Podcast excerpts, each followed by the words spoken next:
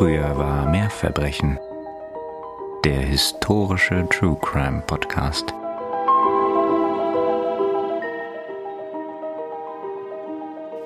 Kommissar Buston steigt hinter der alten Dame und ihrem Sohn die Treppe nach oben. Eigentlich hatte er seinen Donnerstagnachmittag anders verbringen wollen und damit gerechnet, dass es sich um einen Routinebesuch handelte. Aber als man sich so vehement und mit einer ordentlichen Portion Standesdünkel geweigert hatte, ihn ins Haus zu lassen, hatte sich in ihm das Misstrauen geregt. Er war erfahren genug, um auf das Gefühl zu hören. Sie biegen in einen Flur und bleiben vor einer Zimmertür stehen. Wieder spürt Buston die unausgesprochene Weigerung der beiden, den nächsten Schritt zu gehen, ihm die Tür zu öffnen.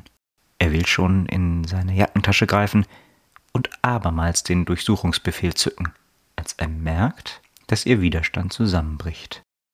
Die alte Frau bedeutet einer Dienstmagd, die abgeschlossene Tür zu öffnen.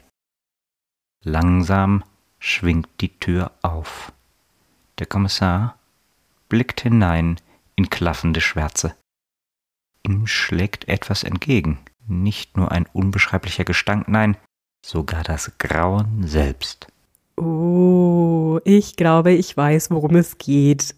Das freut mich sehr. Sehr interessante Geschichte. Und ja auch sehr oft gewünscht, ne? Wenn ich jetzt nicht falsch gewickelt bin. Das stimmt. Ich möchte dann an dieser Stelle sofort äh, Janka, Katrin, Jenny und Kati danken für den Wunsch dieses Falles. Und damit sind wir zurück aus unserer Sommerpause. Ja. Denn hier sind Katharina und Nina und ihr hört endlich wieder, früher war mehr Verbrechen. Und pünktlich zu der kälteren, dunkleren Jahreszeit. Nun auch mit unserer 62. Folge, wenn ich mich nicht verzählt habe. Und wir sind so glücklich, jetzt auch wieder bei euch sein zu können, alle zwei Wochen. Wir haben das wirklich sehr vermisst, auch wenn wir unseren Urlaub sehr genossen haben. Hm. Das können wir, glaube ich, beide so sagen, ne? Auch wenn er nicht sehr lang war. De facto ja. haben wir nämlich vielleicht zwei Wochen in dieser Zeit Urlaub gehabt. Ansonsten haben wir in unserem Buch gearbeitet mhm. und uns eine Sehenscheinentzündung eingehandelt gehandelt. Also ich zumindest.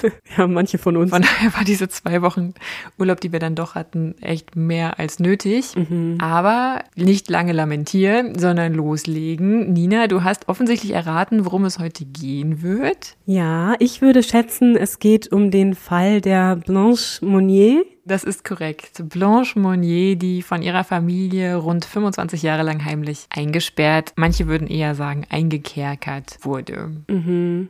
Das illustrierte Wiener Extrablatt bezeichnete sie 1901 auch als das lebende Skelett von Poitiers.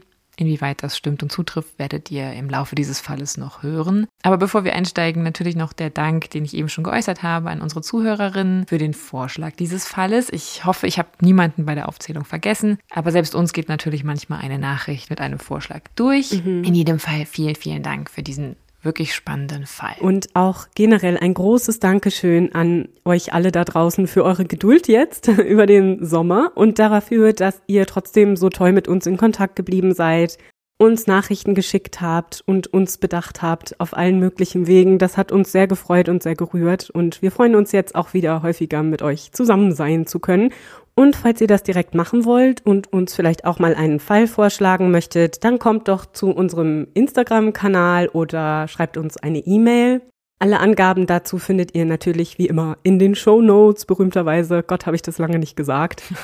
und wir freuen uns da sehr von euch zu hören und natürlich findet ihr da auch den Link zu unserer Kaffeekasse, falls ihr Lust habt, uns auch auf diesem Weg zu unterstützen. Da freuen wir uns natürlich auch sehr und auch da wie immer ein herzliches Dankeschön an all die Großzügigen unter euch, die da schon an uns gedacht haben. Und natürlich freuen wir uns auch sehr über Bewertungen auf der Podcast-Plattform eurer Wahl. Ihr kennt das ja alles schon. Wir sind immer überglücklich, wenn ihr uns zukommen lasst, wie euch der Podcast gefällt.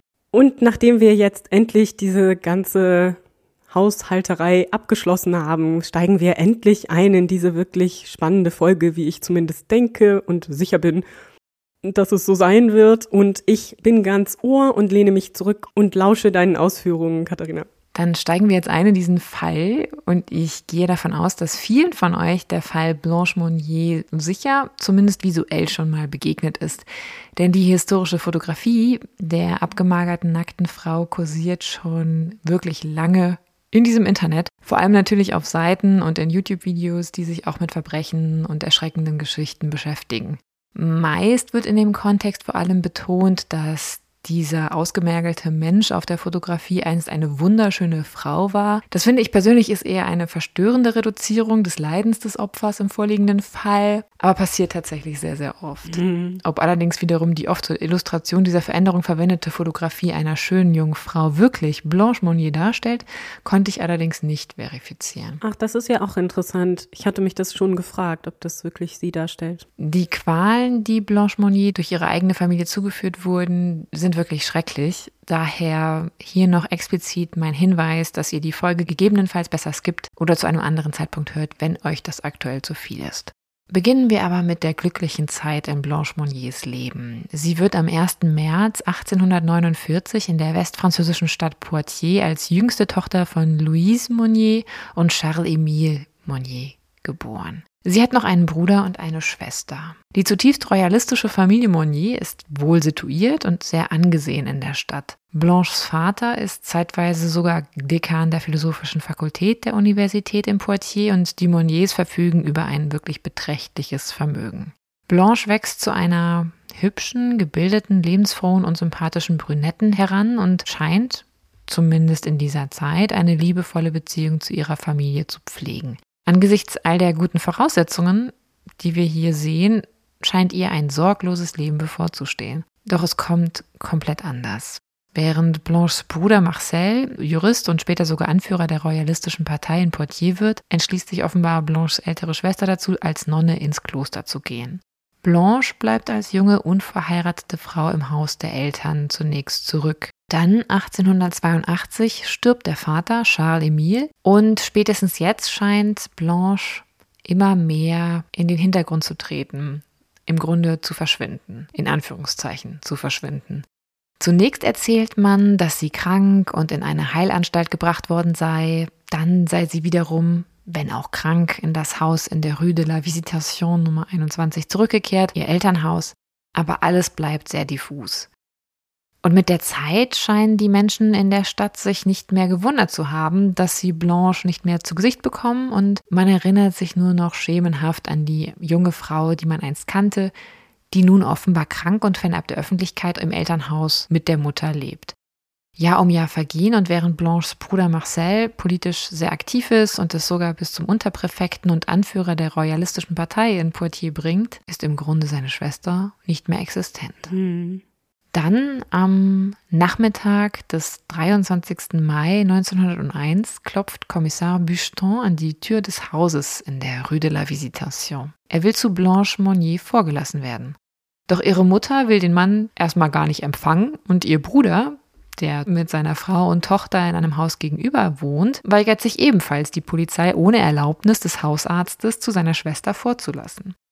Doch der Kommissar weiß sich zu helfen und besorgt sich Stante Peter einen Hausdurchsuchungsbefehl und verweist auf ein anonymes Schreiben, das schwere Vorwürfe gegen die Mutter enthält und der Staatsanwaltschaft zugegangen sei. So geben Marcel und seine Mutter schließlich nach und lassen den Kommissar hinein.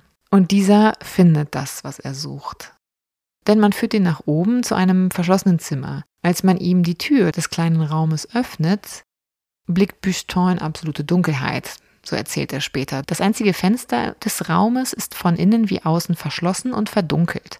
Die Luft steht und es riecht schrecklich. Nicht nur, als wäre hier seit Jahren nicht mehr gelüftet worden, da ist noch was anderes in der Luft. Der Kommissar riecht noch mehr. Mhm. Auf einer Matratze aus Stroh bewegt sich etwas, jemand schemenhaft. Und als Bucheton langsam klar wird, was diese Mischung aus Gerüchen alles beinhaltet, lässt er nun das Fenster und die Läden von Riegeln und Verdunkelung befreien und aufreißen. Und im einfallenden Tageslicht bietet sich dem Kommissar ein Bild des Grauens. Alles ja, trieft förmlich vor Dreck, Unrat und alten Essensresten. Auf einem Lager aus Stroh, im Schreck vom Licht abgewandt, kauert Blanche Monnier, wahrhaftig nur noch Haut und Knochen und nackt. Mhm. Ihre Haut ist mit einer Mischung aus Fäkalien und Essensresten bedeckt und Insekten nutzen diese Masse anscheinend als Lebensraum.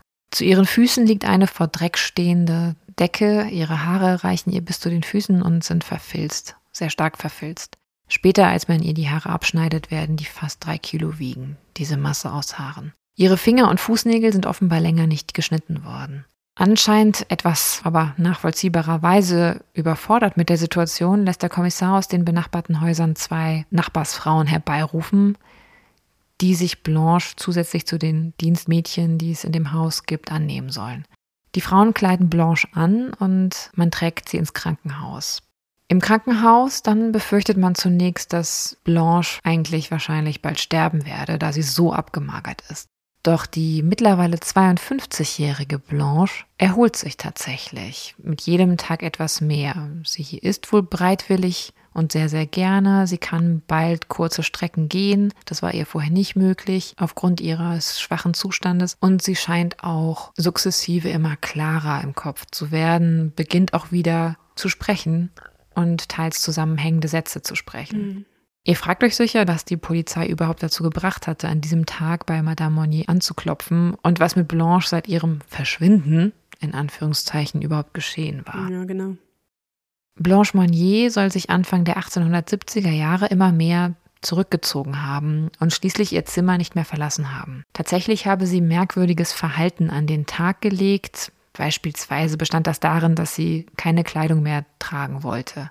Seit dem Tod ihres Vaters 1882 war Blanches Mutter für die Vorgänge im Haus verantwortlich und sie ließ das Zimmer ihrer Tochter peu à peu von der Außenwelt abriegeln. Zunächst werden die Fensterläden mit einer Kette zusätzlich verschlossen, wohl zunächst, damit niemand die nackte Blanche sehe, die sich ja weigert, Kleidung zu tragen oder vor allem oder häufig geweigert haben soll, Kleidung zu tragen. Auch wenn es hier teils widersprüchliche Aussagen gibt. Es gibt auch später Zeugen, die sagen, das hätte aber nicht das Maß dessen überstiegen, was man als sittlich nennen würde oder bezeichnen würde. Also sie hätte nicht wirklich irgendwie immer den ganzen Tag nackt verbracht, sondern hätte dann tatsächlich öfter mal eher darauf verzichtet, ein Überkleid zu tragen. So ganz nachvollziehen können wir das später nicht mehr. Auch das Durchschieben von kleinen Briefchen durch die Lücken in den Fensterläden wird zunehmend für Blanche unmöglich gemacht, indem man die Lücken in den Fensterläden auch schließen lässt. Sie hatte wohl zuvor mehrfach versucht, über diese Methode zu kommunizieren nach außen. Sie soll sich auch geweigert haben bzw. protestiert haben, als man ihr Zimmer so abriegelt. In den Jahren des Eingesperrtseins kümmert sich zunächst offenbar ausschließlich eine schon seit mehr als 40 Jahren bei den Monniers arbeitende Hausangestellte um Blanche. Ihre Mutter bleibt dem Zimmer offenbar größtenteils fern. Und so sieht Blanche tatsächlich Jahrzehnt um Jahrzehnt in dem kleinen Zimmer, wohl um die 18 Quadratmeter groß, vor sich hin. Doch dann vier Jahre vor Blanches Entdeckung und Befreiung stirbt die Frau, die sich primär um sie kümmerte, und anscheinend verschlechtert sich dadurch auch der Zustand der Eingesperrten. Mhm. Auch wenn wir nicht wissen, wie es ihr in den Jahren zuvor ergangen war, ob sie vielleicht zumindest körperlich besser versorgt wurde oder ihr Zimmer aufgeräumter war, das kann ich nicht mehr sagen. Doch schon zu Lebzeiten der alten Dienerin blieb das Fenster, wie schon gesagt, stets verriegelt und verdunkelt.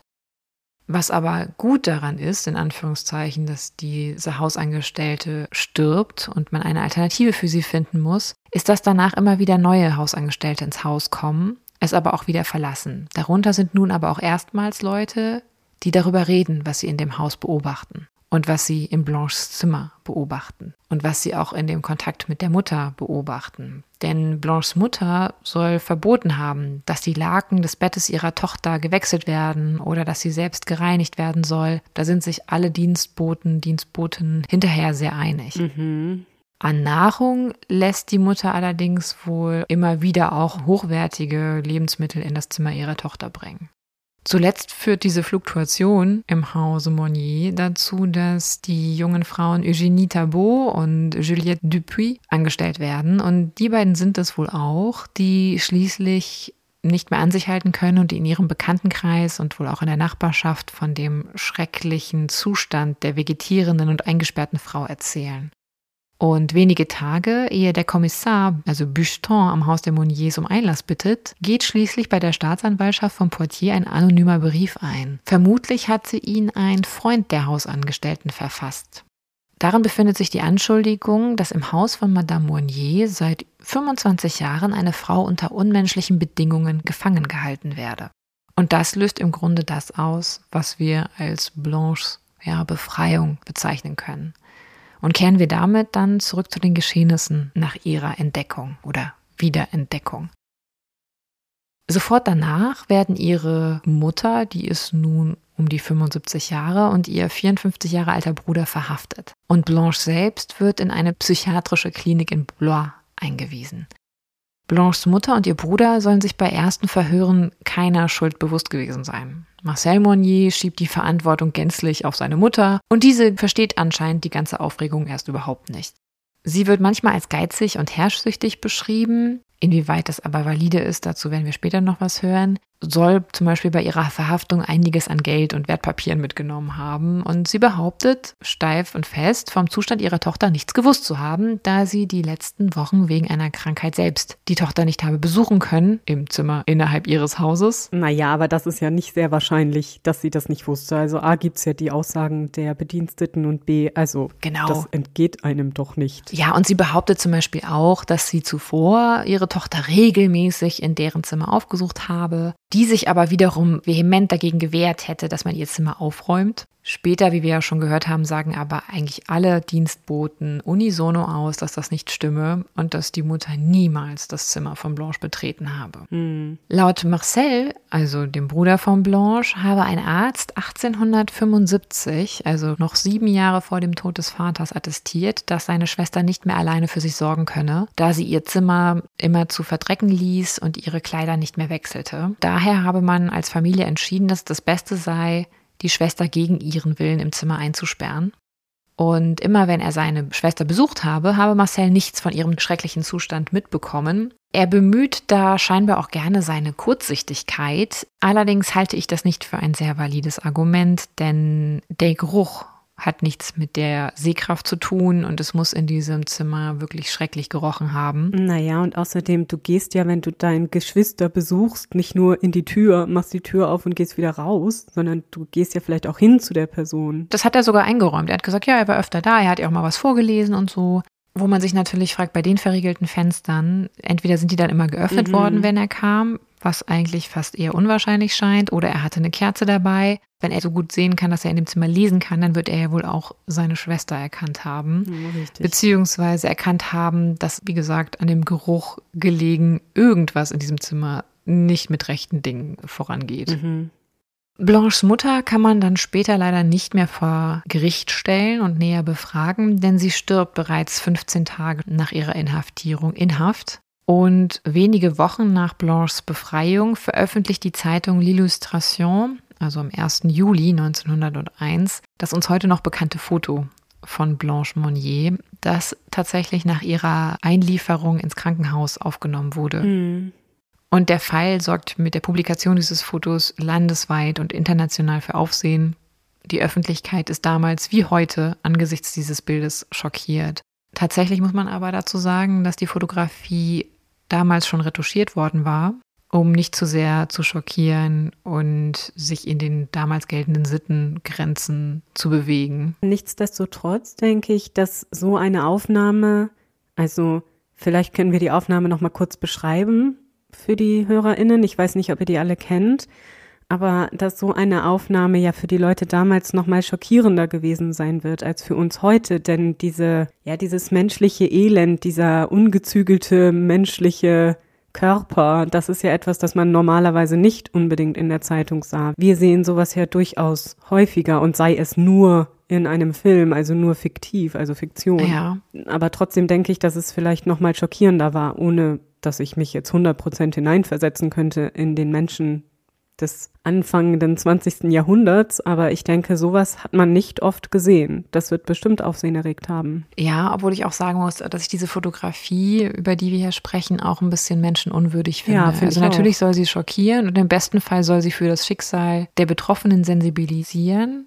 Doch im vorliegenden Fall ist es schon so, dass ich finde, dass die komplette Intimsphäre der abgebildeten Person wird negiert überschritten. Ja, und vor allem, das sieht man ja auch noch daran, dass dieses Bild häufig heute zum Beispiel so auf YouTube-Kanälen, die sich um solche Themen dann eben drehen, noch immer als so schockierendes Thumbnail oder so genommen wird. Also das ist ja durchaus auch heute noch ein Bild, das naja, das sieht schrecklich aus und beinahe schon monströs. Ja, und deswegen habe ich mich auch bewusst dagegen entschieden, dieses Bild in, auf unserem Instagram-Kanal zu benutzen. Ich weiß, es würde wahrscheinlich zu vielen Klicks führen, aber ich empfinde es einfach als respektlos der Betroffenen, der Abgebildeten gegenüber, ja, die gut. offensichtlich, auch wenn man ihre Geschichte kennt, nicht wusste, was da passiert mit ihr. Also man sieht, um vielleicht zu beschreiben, für alle, die das Bild nicht kennen sollten, in einem Bett mit weißen Kissen und Laken, in einer Ecke liegt eine extrem abgemagerte, also wirklich skeletthaft abgemagerte Frau. Mhm. Ihre Haare sind sehr, sehr lang und dick und liegen über ihren Körper. Offenbar ist hier auch in Teilen dann die Retusche gewesen, dass man diese Haare dann quasi zusätzlich nochmal verstärkt hat, um nicht die Intimstellen bloßzustellen auf der Fotografie. Aber die Knochen zeichnen sich einfach extrem unter der Haut ab. Ich finde es wirklich schwierig, diese Fotografie zu benutzen und vor allen Dingen dann so extrem plakativ diese Fotografie oft mit dieser anderen Fotografie gegenüberzustellen, auf der Blanche in schön sein soll. Wie gesagt, ich konnte nicht herausfinden, ob das wirklich Blanche darstellt. Es kann sein, ich bin skeptisch, weil meiner Meinung nach die Gesichtszüge nicht ganz zueinander passen. Nichtsdestotrotz finde ich das irgendwie perfide. Das spielt keine Rolle, ob dieser Mensch, der hier abgebildet wurde, zu Lebzeiten schön war oder nicht. Es ist ein Mensch, der schwer gequält und schwer misshandelt wurde, schwer vernachlässigt wurde. Und das, finde ich, ist schockierend genug. Es ist unglaublich unerheblich, ob das ein hübscher Mensch war oder nicht. Ja, stimmt. Diese Fotografie hat ihre Wirkung auch damals schon und führt dazu, dass wirklich auch international, also von Amerika bis Australien, Zeitungen über den Fall berichten, auch wenn nicht alle die Fotografie abdrucken. Am 7. Oktober 1901, das ist ein Montag, beginnt dann vor dem Zuchtpolizeigericht in Poitiers die Verhandlung gegen Marcel Monnier, die Mutter ist ja nun verstorben, wegen Freiheitsentzug und Vernachlässigung gegenüber seiner Schwester Blanche. Die Bänke des Gerichtssaals sind bis auf den letzten Platz besetzt. Der Fall hatte nun mal wirklich jetzt auch die Bevölkerung aufgebracht und Mehrere Dutzend Zeuginnen und Zeugen werden in den nächsten Tagen aussagen und einige Gegenstände aus Blanches Zelle, die der Kommissar hat einsammeln lassen, werden als Beweisstücke vorgelegt. Zelle natürlich in Anführungszeichen, ich bezeichne sie jetzt mal als solche. Zu den Sachen, die vorgelegt werden, gehören, ich glaube, auch Teile von ihren Haaren, also von dieser filzigen Masse, die man dann abgeschnitten hat, auch Teile ihrer schmutzigen Matratze, auf der sie liegen musste. Der Fall sorgt in Frankreich auch deswegen für so viel Aufruhr, das sei an dieser Stelle schon mal gesagt, weil die Mouniers als Royalisten sehr dem Klischee entsprachen und teilweise auch so sehr so inszeniert wurden, wie das Klischee, was man damals von Royalisten hatte. Also als sehr hochnäsig, standesdünkelnd, mhm. unmenschlich in ihrem Verhalten und der damals noch sehr hitzig geführte Zwist zwischen Royalisten und Republikanern in Frankreich, der wurde auch auf dem Rücken dieses Falles oder innerhalb dieses Falles ausgetragen und dort hineininterpretiert. Das muss man dazu auch sagen. Und es passt ja auch recht gut, denn so eine gewisse Unmenschlichkeit oder Menschenverachtung ist ja auch gern mit dieser royalistischen Einstellung verbunden. Ne? Also wird denen unterstellt. So rum ist es vielleicht besser formuliert. Genau. Und von diesem Hintergrund sind natürlich auch viele Publikationen mit so einem Quäntchen Skepsis immer zu lesen, je nachdem, aus welcher Ecke sie kamen. Aber es führt natürlich dazu, dass das Interesse in der Bevölkerung, in der sich ja manche der einen und manche dem anderen Lager zugehörig fühlten, natürlich umso größer war. Mhm. Und für die Republikaner oder die republikanisch Anhängenden war das natürlich Wasser auf ihren Mühlen. Also die haben diese Familie, diese royalistische Familie, die ihre eigene Tochter, ihr eigenes Familienmitglied so dermaßen gequält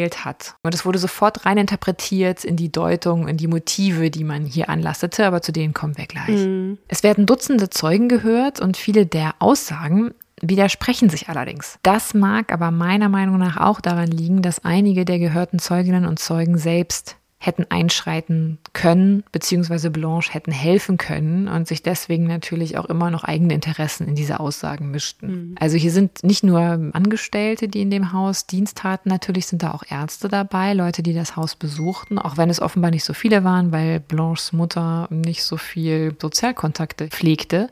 Nichtsdestotrotz kam eine Gruppe Menschen zusammen, die offenbar wusste, was in diesem Haus vor sich ging und die nichts getan haben, die nicht eingeschritten sind. Mhm. Marcel Monnier, also der Angeklagte, er wird als klein und eher hager beschrieben, beruft sich darauf, dass seine Schwester ja wahnsinnig gewesen sei In Klammern, heutzutage wissen wir nicht, wie valide eine solche Diagnose Ende des 19. Jahrhunderts gewesen sein mag. Hier schon ein Skepsis-Sternchen. Sie habe ja beispielsweise, so sagt Marcel, keine Kleidung tragen wollen und lediglich aus Liebe habe man sich sogar dafür entschieden, sie nicht in ein Hospital, in eine Heilanstalt bringen zu lassen, sondern zu Hause zu pflegen. Hm. Und überhaupt, allein die Mutter sei für den Zustand seiner Schwester verantwortlich. So ein bisschen die Verantwortung auf die Mutter zu schieben, ist natürlich ganz praktisch, mhm. angesichts dessen, dass die Mutter jetzt schon mittlerweile verstorben ist und nichts mehr zu ihrer Verteidigung sagen kann. Ja, genau. Die gehörten Zeuginnen und Zeugen, darunter, wie schon gesagt, sind auch Mediziner, berichten allesamt, aber von einem wirklich schrecklichen Zustand, in dem Blanche sich befand, in den zurückliegenden Jahren. Und auch, dass Blanche immer wieder Nahrung verweigert hätte und auch Kleidung verweigert hätte und insgesamt sei sie in Anführungszeichen geistig gestört. Zuvor habe niemand, auch keiner von den Angestellten, versucht, ihr zu helfen. Und im Hause selber, also in der Familie Monnier, habe Blanche nun einmal als die unheilbar Kranke gegolten. Und diesen Status hatte wohl niemand hinterfragen wollen. Über 20 Jahre lang. Die Frage ist natürlich hier, inwieweit es einfach Bequemlichkeit war oder ob hier wirklich so eine Art, naja, Mechanismus griff, wenn einfach ganz viele Leute etwas als gesetzt annehmen und es nicht hinterfragen und irgendwann wird es so dadurch irgendwie eine Form von Wahrheit. Und dann halt auch noch diese Unverletzlichkeit des eigenen Heims, ne, mhm. dass man nicht so hinter den verschlossenen Türen nachforscht und da allzu sehr drüber redet und so eine Familiengeheimnisse, das war ja zu der Zeit auch noch, naja, ein wesentlich größerer Punkt, als es das vielleicht heute ist. Ja.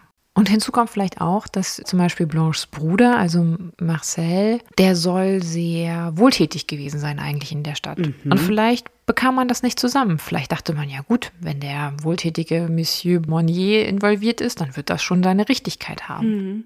In jedem Fall war es wohl so, dass es Zeuginnen und Zeugen gibt, also Bekannte von früher, die Blanche noch aus ihrer Zeit kennen, bevor sie eingesperrt wurde, die eigentlich immer schilderten und allesamt schilderten, dass sie nie das Gefühl hatten, dass Blanche körperlich oder geistig in irgendeiner Form krank gewesen sei. Mhm. Und das ist natürlich auch merkwürdig. Aber auch da kann man natürlich sagen, okay, ja, vielleicht konnte sie das gut verstecken, vielleicht ist das einfach nicht so aufgefallen und natürlich verbringt eine Familie tendenziell mehr Zeit mit einer Person als jemand, den man abends mal auf einer gesellschaftlichen Veranstaltung trifft. Ja, oder es hat sich erst entwickelt. Genau. Also da könnte man dann schon argumentieren unter Umständen, ja. Marcel Monnier führt an, dass er mehrfach versucht habe, seine Schwester in eine Heilanstalt einweisen zu lassen, doch die Mutter habe dagegen immer wieder opponiert und davon nichts hören wollen und sich schlussendlich durchgesetzt. Von all diesen Argumentationen im Gerichtssaal unbeeindruckt ist die wartende Menschenmenge vor dem Gerichtsgebäude. Sie soll sehr aufgebracht gewesen sein und als Marcel zum Gefängnis transportiert wird, haben sie draußen immer seinen Tod gefordert. In manchen Publikationen liest man auch von einem Lynchmob der auf ihn losgehen wollte. Mhm. Vor allem auch sein Ruf als Wohltäter stand natürlich im eklatanten Kontrast zu dem Zustand, in dem seine Schwester aufgefunden worden war. Marcells Verteidigung behauptet, dass Blanches Psyche so instabil gewesen sei, dass sie jede Pflege verweigert habe. Also sie sei selber schuld an ihrem Zustand. Und zudem sei auch die Pflegerin, die sich ja so lange um Blanche gekümmert hätte, verantwortlich dafür, wie die Schwester, in welchem Zustand die Schwester am Ende gewesen sei. Und Marcel selber habe damit ja überhaupt nichts zu tun gehabt, sei damit ja auch nicht beauftragt gewesen. Also er weist alles von sich. Mhm.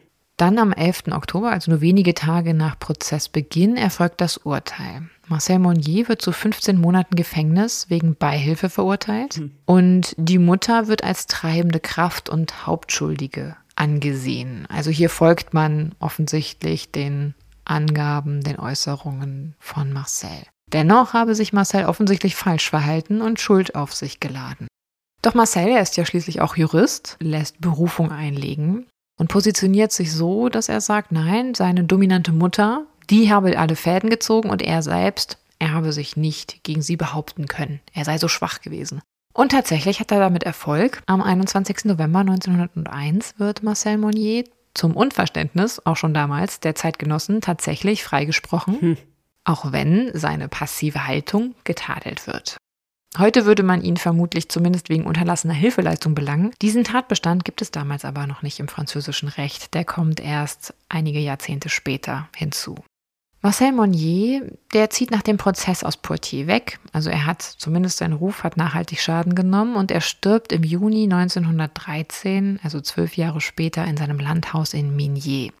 Und durch einen, naja, zynischen Zufall des Schicksals stirbt nur wenige Monate später, am 13. Oktober 1913, auch seine Schwester Blanche mit 64 Jahren in der psychiatrischen Klinik in Blois, in die sie nach ihrer Entdeckung eingeliefert worden war.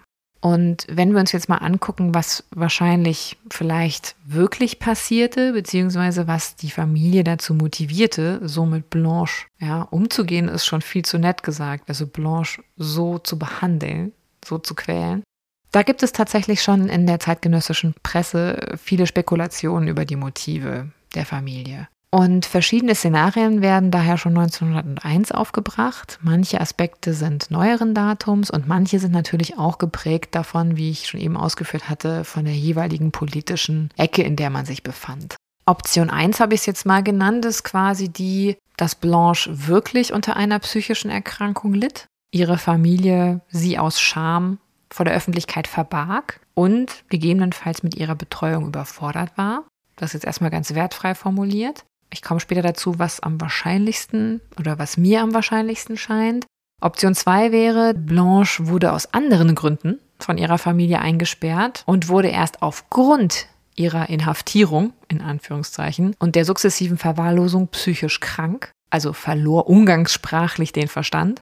Natürlich sind auch die Vermischung von mehreren Optionen hier möglich. Und ein Grund, der immer auch mal wieder diskutiert wurde dafür, dass Blanche von ihrer Familie eingesperrt wurde, ist eine mögliche Affäre, die sie gehabt haben soll mit dem republikanischen Anwalt Victor Calmey und ihre zutiefst royalistische Familie hätte diese dann missbilligt und um sie von einer Heirat abzuhalten, habe man sie dann eingekerkert. Mhm. Das habe ich tatsächlich auch schon öfter gehört als Erklärung für diese Geschichte. Für wie wahrscheinlich hältst du das denn nach deiner Recherche? Haben wir da wirklich Belege dafür? Eigentlich nicht, nein. Also vor allen Dingen für diese Extended Version, die dann noch daraus gemacht wurde. Also dann wird auch gerne angenommen, dass Blanche vielleicht sogar wirklich schwanger geworden ist, mhm. deswegen auch ins Haus eingesperrt wurde, das Kind dann bekam und das Kind aber von der Familie getötet wurde. Vielleicht wurde es auch totgeboren. Es gibt aber eigentlich keine Beweise dafür. Mhm. Mit Entdeckung von Blanche wird noch ein weiteres Szenario diskutiert, nämlich dass die Mutter und der Bruder nach dem Tode des Vaters verhindern wollten, dass Blanche irgendwas von dem Erbe abbekommt. Später in ihrem restlichen Leben in dieser Klinik wird Blanche natürlich auch untersucht. Und man diagnostiziert bei ihr diverse psychische Störungen, also unter anderem Anorexie, Schizophrenie und wohl auch Exhibitionismus. Und der Juraprofessor der Universität von Poitiers, Jean-Marie Augustin, der hat 2001 ein Buch geschrieben über den Fall, hat wohl auch die zur Verfügung stehenden Akten dafür bemüht. Und er hält tatsächlich Option 1 für am wahrscheinlichsten dass nämlich aus Sorge um den Ruf der Familie Blanches Mutter sich geweigert habe, die Tochter einweisen zu lassen und sie stattdessen lieber zu Hause von der Welt verborgen hätte. Hm. Meiner Meinung nach entschuldigt es aber nicht weder den Freiheitsentzug noch die Verwahrlosung, unter denen Blanche zu leiden hatte. Und die Familie wäre durchaus wohlhabend genug gewesen, auch zu Hause eine adäquate Pflege für Blanche zu ermöglichen, wenn das so ist. Mhm. Selbst wenn man sie nicht hatte in eine Heilanstalt bringen wollen. Und wie manchmal kolportiert, spricht Blanches Zustand meiner Meinung nach gegen die Erklärung, dass man sie zu ihrem Besten einsperrte.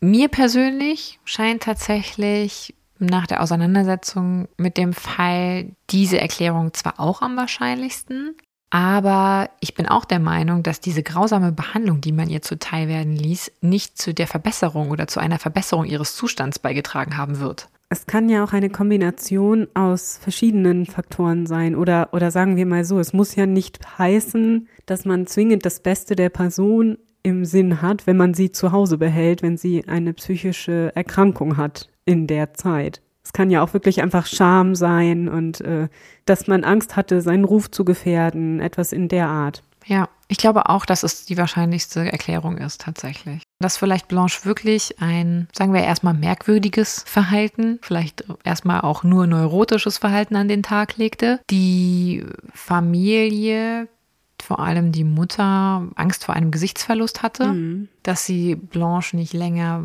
in freier Wildbahn rumlaufen haben wollte und sich dann dazu entschied, die Tochter einzusperren.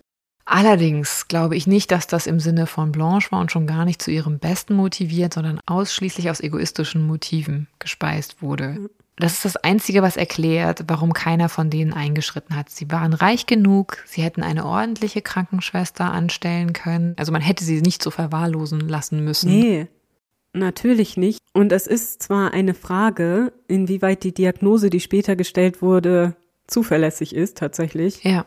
Also ohne dass, wie gesagt, wir einen psychologischen Hintergrund haben in irgendeiner Form, ähm, würde ich denken, wenn man jetzt so lange eingesperrt und zum Beispiel nackt gehalten wird, dass dann Exhibitionismus in Anführungsstrichen vielleicht dadurch entsteht, dass du es einfach gar nicht anders kennst, dass du deswegen dir die Sachen gleich wieder runterreißt, weil du Ewigkeiten einfach immer nackt warst. Also solcherlei Dinge, ich meine, sowas kann ja auch verursacht werden, nehme ich an, wie gesagt, ohne Expertin zu sein. Ja, es ist natürlich immer die Frage, wo ist Korrelation, wo ist Kausalität, ne? Also was war auch zuerst da? Genau, und es reicht ja zu jener Zeit schon oft eine wesentlich geringere psychische Erkrankung aus, um vielleicht sowas auszulösen. Also das Verhalten ja. der Familie auslösen zu können. Also ich kann mir das wirklich gut vorstellen in der Gesellschaft der damaligen Zeit, dass das ein derartiges Problem gewesen wäre, dass man sowas gemacht hätte. Also nicht alle natürlich, weit nicht alle, die meisten nicht. Aber dass es einem so unangenehm gewesen wäre, das sieht man ja teilweise noch in den 1950er Jahren, dass mhm. mit einem Menschen in der Familie, der vielleicht nicht der Norm entspricht, auf irgendwelche Weise auch immer, in einer Art verfahren wird, die uns heute nur noch schockiert. Also da vermisst man wirklich oft so einen liebevollen Gedanken, weil das dann wirklich wie so ein Makel an der Familie ist oder gesehen wird. Und deswegen glaube ich das auch, ja. Und man darf auch nicht vergessen, dass sowohl Marcel Monnier als auch sein Vater, die waren auch politisch aktiv. Und inwieweit das auch eine Rolle spielte, um vielleicht die politische Karriere des Bruders nicht zu gefährden. Ja, dass man, dass ihm das Recht kam, dass die Mutter die Schwester quasi einkerkerte im Haus. Das lasse ich mal so stehen. Das kann gut sein oder kann ich mir gut vorstellen. Auch seine politische Karriere, wie er eine gemacht hat, legt ja auch nahe, dass er lange nicht so phlegmatisch war. Also Marcel der Bruder, wie er es gerne am Ende dargestellt hat. Dieses devote Bild, was er versucht hat zu inszenieren, komplett abhängig von der Mutter, das halte ich für sehr, sehr dünn und sehr unrealistisch. Ich glaube, dass sowohl er als auch die Mutter, eventuell auch der Vater, aber das können wir nicht mehr nachvollziehen, weil er einfach zu bald gestorben ist, ganz klar verantwortlich waren für das Martyrium, was Blanche erleiden musste. Ja. Und dementsprechend hätte er meiner Meinung nach auch juristisch belangt werden müssen. Unbedingt, ja. Sie soll sich dann zeitlebens eigentlich größtenteils sehr, sehr kindlich verhalten haben. Also gar nicht anstrengend, aufbrausend, schwer kontrollierbar, sondern eher zugewandt und liebenswürdig, also auf einem sehr, sehr kindlichen Entwicklungszustand. Und sie soll wohl auch oft nach ihrem alten Zuhause gefragt haben und sich danach gesehnt haben. Also offenbar hatte sie ihr kleines dunkles Zimmer, in das sie so lange eingesperrt gewesen war, zu einem mythischen Ort der Zuflucht verklärt. Sie hat dem auch sogar einen Namen gegeben, wie so ein Zauberland. Mhm. Da ist natürlich auch die Frage, das werden uns jetzt zuhörende PsychologInnen besser beantworten können, aber es gibt ja das Stockholm-Syndrom, was wir erkennen aus verschiedenen Fällen und ob man das auch kennt, angewandt auf eine Situation. Also offenbar hatte sie diesen Ort, an dem sie gequält wurde, das war für sie bekannt. Das war ja. für sie irgendwann so eine Form von Zuhause geworden. Ja, genau. Es ist ja wohl auch so wieder, wie gesagt, keine Expertin, aber dass Missbrauchsopfer generell auch häufig zurückkehren in die Situation, die den Missbrauch ermöglicht, also entweder zu einem missbrauchenden Vater oder in eine missbräuchliche häusliche Situation, weil das das Bekannte ist und das Vertraute. Und das ist ja auch oft das Perfide an diesen Missbrauchssituationen, dass es so schwer ist, sich daraus zu lösen. Und das wird sicherlich ihr ja auch so gegangen sein. Es wirkt so, ne? Also es, es würde auf jeden Fall Sinn machen oder nachvollziehbar sein. Ja. Also ich danke dir sehr für diesen Fall, denn ich habe hier wirklich viel gelernt. Ich kannte das auch nur aus so kleineren Zusammenfassungen, wie man vielleicht bei YouTube sieht oder so, und war wirklich der Meinung, dass diese Geschichte mit der Affäre naja, gesichert der Grund ist für diese Misshandlungen. Und das finde ich zum Beispiel schon wieder höchst interessant, dass das nicht so ist oder zumindest nicht gesichert so war. Und außerdem ist es einfach eine furchtbare Geschichte. Man möchte sich das nicht vorstellen, was dieser Mensch da durchmachen musste. Und vielleicht ist es dann ein Segen, dass die Psyche dann gewissermaßen einen Riegel vorschiebt und sagt, die Situation ist jetzt für dich erträglicher, indem wir das durch Bewältigungsstrategien irgendwie zu einem Ort verklären, an dem wir uns wohlfühlen, zu dem wir zurückkehren wollen. Das ist ja kaum vorstellbar, wie das sein muss oder wie das gewesen sein muss für diese Frau. Schrecklich, ja. Eine schreckliche Geschichte, aber hoffentlich mal wieder eine, die ihr nun mit einem etwas anderen Auge vielleicht ja seht und mit einem teilweise etwas skeptischeren Auge und auf der anderen Seite hoffentlich natürlich auch mit einem mitleidenden, empathischen. Ja, also ich fand das wirklich sehr interessant. Ich habe, wie gesagt, viel gelernt und ich hoffe, euch da draußen ging es genauso. Und dann. Wie kommt man jetzt aus so einer Folge raus, gerade mit so einem schwerer auf der Seele liegenden Fall? Machen wir es ganz kurz und schmerzlos. Was hast du uns denn in der nächsten Folge anzubieten, Nina? Ja, in der nächsten Folge wird es wild. Es gibt viele unterschiedliche Aspekte. Also wir bleiben in ungefähr der gleichen Zeitspanne, über die du heute auch mhm. schon gesprochen hast, wechseln allerdings den Kontinent und sprechen über einen Menschen und sein Lebenswerk und sein Leben, das durchaus kontrovers ist. Also, also bereitet euch schon mal auf eine nicht so ganz einfache Folge vor. Also mit weinendem und lachendem Auge. Mir schwant Großes. Ich ahne ja schon was und mhm. freue mich umso mehr. Ich hoffe, ihr auch. Wenn ihr vielleicht Vermutungen habt, dann schreibt ihr uns doch gerne. Die Kontaktmöglichkeiten ja, haben wir euch am Anfang dieser Folge genannt. Wir freuen uns sehr, jetzt wieder öfter mit euch in Kontakt zu treten. Ich hoffe, wir haben jetzt fast alle Nachrichten beantwortet, die in der Zwischenzeit bei uns angelandet sind. Ja, wir geben uns Mühe. Wenn eure noch nicht dabei war, Habt Geduld. Wir sind am Abarbeiten. Mhm. Und bis dahin hoffen wir, ihr habt Spaß oder Freude. Naja, gut, das ist bei diesem Fall wahrscheinlich schwierig, aber wir hoffen, ihr hört gerne diese Folge und freut euch auch auf die nächste Folge, wenn es wieder heißt, früher war mehr Verbrechen. Der historische True Crime Podcast.